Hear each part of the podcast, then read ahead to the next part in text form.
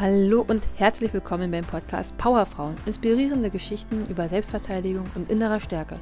Mein Ziel ist es, Frauen zur eigenen Stärke zu verhelfen, indem ich durch ein ganzheitliches Konzept ihnen zeige, wie stark sie eigentlich sind, damit sie ein sicheres und erfülltes Leben führen. Gefahren erkennen und umgehen.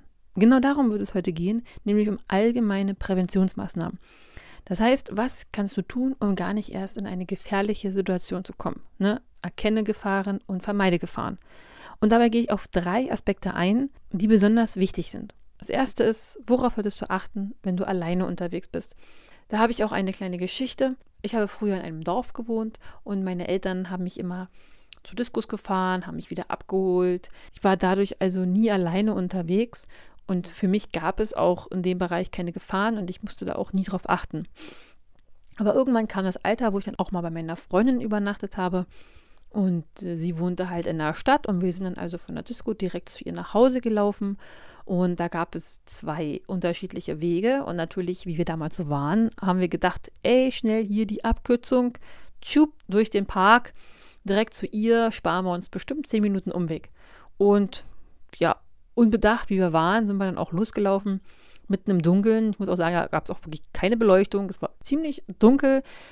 Und dann kamen uns bestimmt drei, vier betrunkene Männer entgegen, die dann auch unangenehm gequatscht haben und uns mehr angeglotzt haben. Und ich hatte richtig Angst. Und mir war in dem Moment klar, oh Gott, wenn die jetzt irgendwie auf uns zukommen, irgendwie jetzt negative Absichten haben, ich wüsste gar nicht, äh, was ich hier machen soll. Also weit und breit war keine Person. Äh, wir hätten schreien können, es hat uns niemand gehört, da mitten im dunklen Park. Und wir wären da eigentlich völlig äh, hilflos gewesen. Ich muss sagen, wir hatten echt Glück. Die haben nichts gemacht, die sind weitergelaufen, wir sind weitergelaufen, aber ich hatte echt Angst. Und ich habe danach zu meiner Freundin gesagt, ich werde da nie wieder lang gehen. Ähm, das nächste Mal geben wir den Umweg, denn der Umweg war ist deutlich sicherer. Da wären wir einer befahrenen Straße lang gelaufen und nicht im Dunkeln. Und da wären wir auch nie alleine in dem Sinne gewesen. Und das hat mir gezeigt, wie wichtig das eigentlich ist, dass man gewisse Sachen einfach auch ja einem klar sind und man die auch berücksichtigt, um gar nicht erst wirklich in so eine gefährliche Situation zu kommen, weil es hätte auch ganz, ganz anders enden können. Und deshalb ist es wichtig, ne, wenn ihr jetzt alleine unterwegs seid, gewisse Sachen auch einfach zu kennen. Und ich gehe jetzt auf zwei konkrete Punkte ein. Das erste ist, wie schon erwähnt, dass man alleine oder mit einer Freundin abends im Dunkeln durch die Nacht nach Hause geht. Und der zweite Aspekt ist, dass man halt nachts im Dunkeln nach Hause kommt, zum Auto geht und die Tür aufschließt.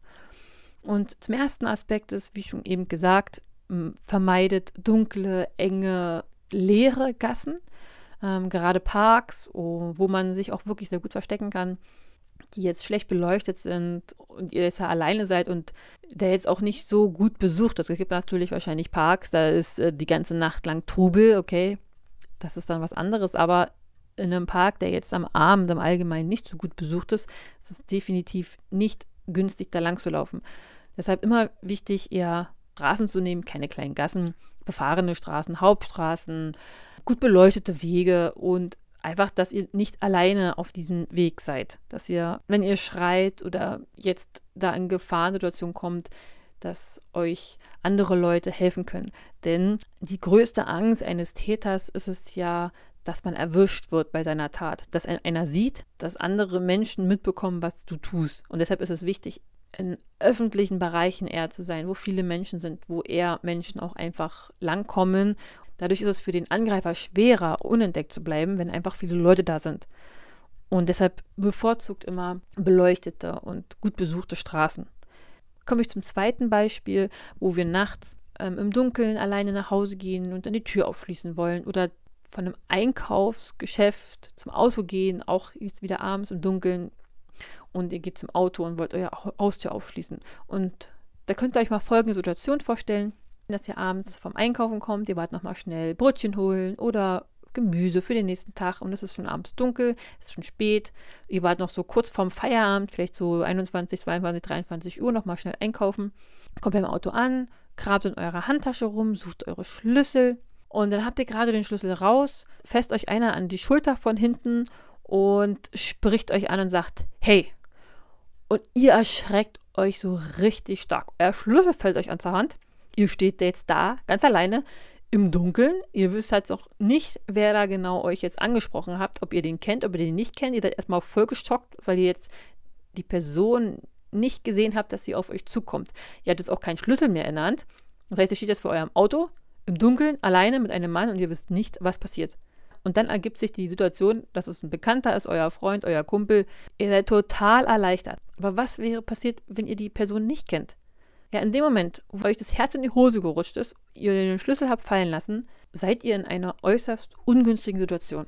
Denn ihr könnt jetzt nicht ins Auto steigen, ihr könnt auch jetzt nicht losrennen, euer Schlüssel liegt ja immer noch da und ihr wisst nicht, wer da ist. Das Ganze kann man sehr gut verhindern, indem man einfach schon, bevor man das Geschäft verlässt, kurz stehen bleibt, im Hellen, so kurz vor der Tür, kurz hinter der Tür, schnell euren Schlüssel rauskramt und dann zum Auto geht. Denn wenn ihr am Auto erst den Schlüssel sucht, habt ihr euer Umfeld nicht mehr im Blick. Und das ist sehr gefährlich. Ihr kriegt das nicht mehr wahr. Also wenn ich meine eigene Handtasche durchkrame, stelle ich das auch immer wieder fest. Das ist wie so ein kleines schwarzes Loch und meine gesamte Aufmerksamkeit ist in meiner Handtasche. Und rechts und links sind alle weg. In meiner Handtasche ist so groß gefühlt, äh, dass ich da gefühlt erstmal fünf Minuten drin rumsuche, bevor ich alles finde. Und deshalb ist es wichtig, das nicht im Dunkeln alleine draußen irgendwo zu machen, sondern im Hellen, wo man erstmal eh noch besser sieht und zweitens nicht alleine ist. Genauso ist das gleiche auch mit der Haustür. Wenn ihr jetzt zu eurem Haus geht, sucht den Schlüssel nicht erst kurz, nicht erst in dem Moment, wo ihr an eure Haustür rangekommen seid, sondern schon deutlich eher, dass ihr auch immer das Umfeld im Blick behalten könnt. Momenten, wo ihr auch nicht alleine seid. Und dann kann euch das auch nicht passieren, dass euch einer plötzlich überrascht und dann euch noch Schlimmeres passiert. Deshalb sucht euren Schlüssel eher raus, habt ihn schon in der Hand, wenn ihr zur Tür kommt und dann könnt ihr Ausschließen, rein und los.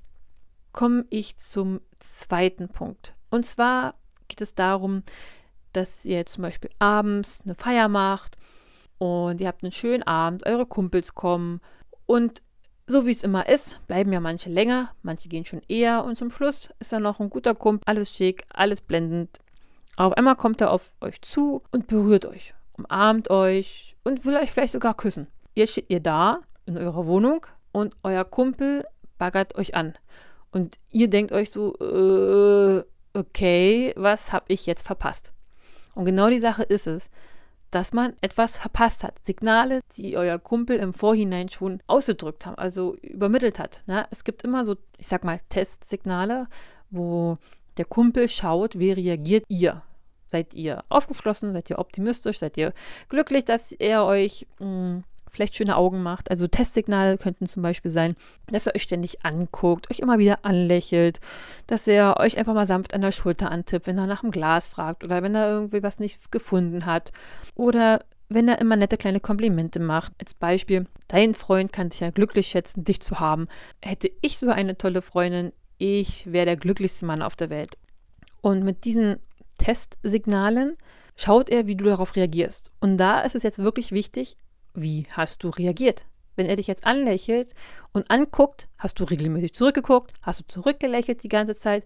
Oft ist es ja so, dass man sich dabei ja nichts denkt und dass man einen schönen Abend hat, dass man sich freut, dass die Leute sich freuen und dann ist man glücklich und lächelt ja natürlich alle an.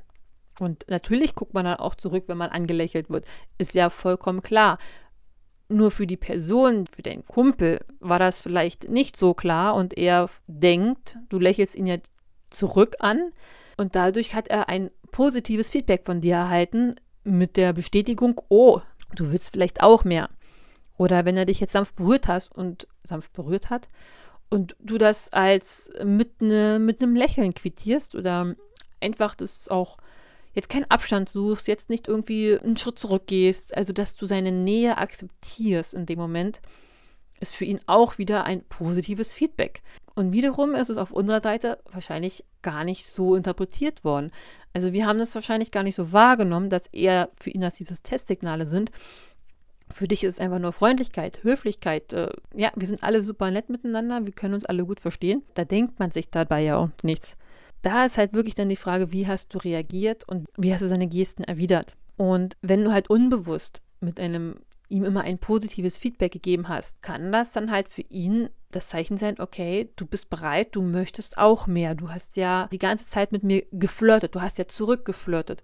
Das heißt für ihn, okay, du bist interessiert an ihn und darum geht er dann den nächsten Schritt und fängt an, dich zu küssen, dich zu umarmen und mehr zu wollen. Und deshalb ist es wichtig, von Anfang an eigentlich klare Grenzen zu setzen, eigentlich zu erkennen, diese Testsignale. Ich möchte jetzt nicht, dass ihr nicht mehr lächelt oder dass ihr euch jetzt keine Leute mehr anguckt oder jetzt nicht mehr auf Feiern geht, sondern einfach nur, dass euch das bewusster ist.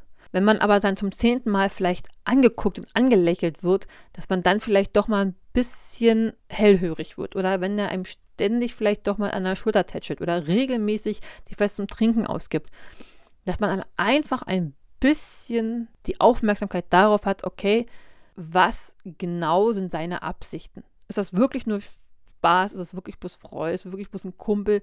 Oder hackt er vielleicht, denkt er vielleicht, dass das mehr werden könnte als das, was man eigentlich selber möchte? Und das ist dann da ist es dann wichtig, Grenzen zu setzen, dass man ähm, wirklich klar signalisiert, okay, entweder halt dann auch mal wirklich bewusst den Blickkontakt meidet, nicht ständig äh, zurücklächelt oder auch einfach mal sagt, okay, du, ich habe genug getrunken. Oder äh, wenn er einem halt wieder am Arm tätschelt, dann auch einfach mal einen Schritt zurückzugehen. Das ist vollkommen in Ordnung. Du musst dich nicht von jedem anfassen lassen. Es ist dein vollkommenes Recht zu sagen, okay, ich möchte nicht ständig berührt werden. Ich habe meinen, meinen Bereich, in dem ich Leute reinlasse und da darf halt nicht jeder rein. Das ist dein gutes Recht und das ist wichtig, dass du dafür einstehst und diese Grenzen auch klar signalisierst, wenn du es nicht möchtest. Und das ist halt wichtig. Und wichtig ist, dass dir diese Grenzen auch klar sind, dass du selber für dich weißt, okay, eine Schultermassierung ist in Ordnung, aber eine Umarmung zum Beispiel nicht. Oder ganz, ganz enges Tanzen ist auch nicht für dich in Ordnung. Dann sagst du halt, nein, ist gut, stopp. Dir müssen deine eigenen Grenzen einfach nur klar sein und dann musst du diese auch signalisieren. Der dritte Punkt ist, auf den ich noch eingehen möchte, ähm, welche Rolle spielt deine eigene Kleidung? Ganz, ganz wichtig. Ich möchte hier niemanden seine Kleidung vorschreiben und niemanden sagen, was er anziehen und nicht anziehen soll und machen darf oder nicht machen darf. Also gar nicht hier in meiner Absicht, sondern ich möchte einfach nur darauf aufmerksam machen, was man vielleicht für Punkte berücksichtigen könnte. Und da ist halt ein Punkt, dass man zum Beispiel, wenn man ein schönes, langes, hübsches Kleid anzieht, ist das natürlich vollkommen in Ordnung. Ich ziehe auch gerne hübsche, lange Kleider an, wenn es den, der Anlass entspricht. Aber wenn ich alleine unterwegs bin und ich jetzt nicht abgeholt werde oder mit meinem Mann unterwegs bin oder ich jetzt genau weiß, dass ich ähm, sicher nach Hause komme, sondern vielleicht wirklich laufen muss, dann überlege ich mir wirklich dreimal, was ich anziehe, weil da ziehe ich dann kein langes Kleid an, weil ich erstens mich damit dann auf Dauer nicht bewegen kann. Ja, wenn ich dann halt nach Hause laufe, möchte ich nichts total Unbequemes anziehen, womit ich dann mich auch kaum bewegen kann oder kaum gut nach Hause kommen kann. Und da ziehe ich dann natürlich irgendwelche Sachen an, mit denen ich mich dann auch gut bewegen kann, die trotzdem gut aussehen. Genau das gleiche dann auch bei Stöckelschüchen. Ich überlege mir dann auch, äh, muss ich wirklich Stöckelschüchen anziehen, wenn ich jetzt auch nach Hause laufen muss? Auch gerade diese Stöckelschüchen, dieses Klackern, kann bei einem Mann einen Triggereffekt auslösen und Begierde wecken. Dieses, dieses Klackern der Schuhe auf dem Asphalt. Und das ist dann eine Überlegung, ob man das wirklich anziehen muss, wenn man weiß, dass man nach Hause geht wie gesagt, jeder kann anziehen, was er möchte. Ich möchte nur darauf aufmerksam machen, was es vielleicht bei einem Mann ausdrücken kann. Und genauso dann auch mit wirklich tiefen Ausschnitten und richtig kurzen Röcken. Denn wenn ich sowas sehr Auffälliges anziehe, also einen tiefen Ausschnitt, einen kurzen Rock und ich sehr, sehr, sehr, sehr, sehr viel Haut zeige, dann ist es doch im Allgemeinen so, dass man denkt, okay, die Person, die Frau, die zeigt viel Haut und möchte sie zeigen und möchte ja auch dementsprechend angeguckt werden. Das heißt, ein Mann guckt sich dann auch diese Frau ganz genau an. So nach dem Motto, naja, du ziehst das doch an, damit du angeschaut wirst. Das kann natürlich auch, gerade wenn man viel Ausschnitt zeigt, ein Mann auch wirklich Begierde wecken, dass er das sich näher angucken möchte. Und da muss man dann wirklich abwägen, will man das oder will man das nicht. Wichtig ist, dass es einem bewusst ist, was könnten meine Sachen über mich ausdrücken, was könnten sie anderen übermitteln und wie könnten sie es wahrnehmen. Und gerade wenn man dann vielleicht auch alleine oder zu zweit mit einer Freundin unterwegs ist, ist es vielleicht einfach nur mal wichtig, darüber nachzudenken, hm, was passt jetzt vielleicht zu diesem heutigen Tag und was ist angemessen. Was man noch bei Stöckelschüchen sagen kann, ist, manche Menschen können ja damit richtig, richtig gut laufen und richtig schnell auch notfalls wegrennen. Äh, ich bin jetzt kein, äh, keine Frau, die das wirklich gut kann. Das heißt, ich würde da wahrscheinlich mir die Schuhe erstmal ausziehen, bevor ich äh, irgendwie mich schnell bewegen könnte. Wenn man das kann, ist super. Ich kann es leider nicht. Äh, ich würde da wahrscheinlich eher mit Schuh schnappen und nach ihm werfen oder versuchen, ihm mit der Hacke auf den Fuß zu treten. Äh, was halt ein Vorteil ist, wenn man Hackeschüchen anhat, dass man den mit der Hacke so richtig, richtig doll auf den Fuß treten kann. Das ist äh, ein Vorteil, was mir jetzt bei Hackeschuhen einfällt. Aber ansonsten, ja, sehe ich auch ein paar Nachteile, dass man schnell umknicken, dass man schnell umknicken kann, wenn man wegläuft. Und dass man nicht ganz so schnell läuft, wenn man da jetzt nicht so 100 Prozent darin geübt ist, mit diesen Hackeschuhen durch die Gegend zu laufen. Dann fasse ich nochmal ganz kurz die drei Punkte zusammen. Also wichtig ist, dass wenn ihr alleine seid, beleuchtete, befahrene und bewegte Straßen bevorzugt und nicht durch dunkle Gassen geht.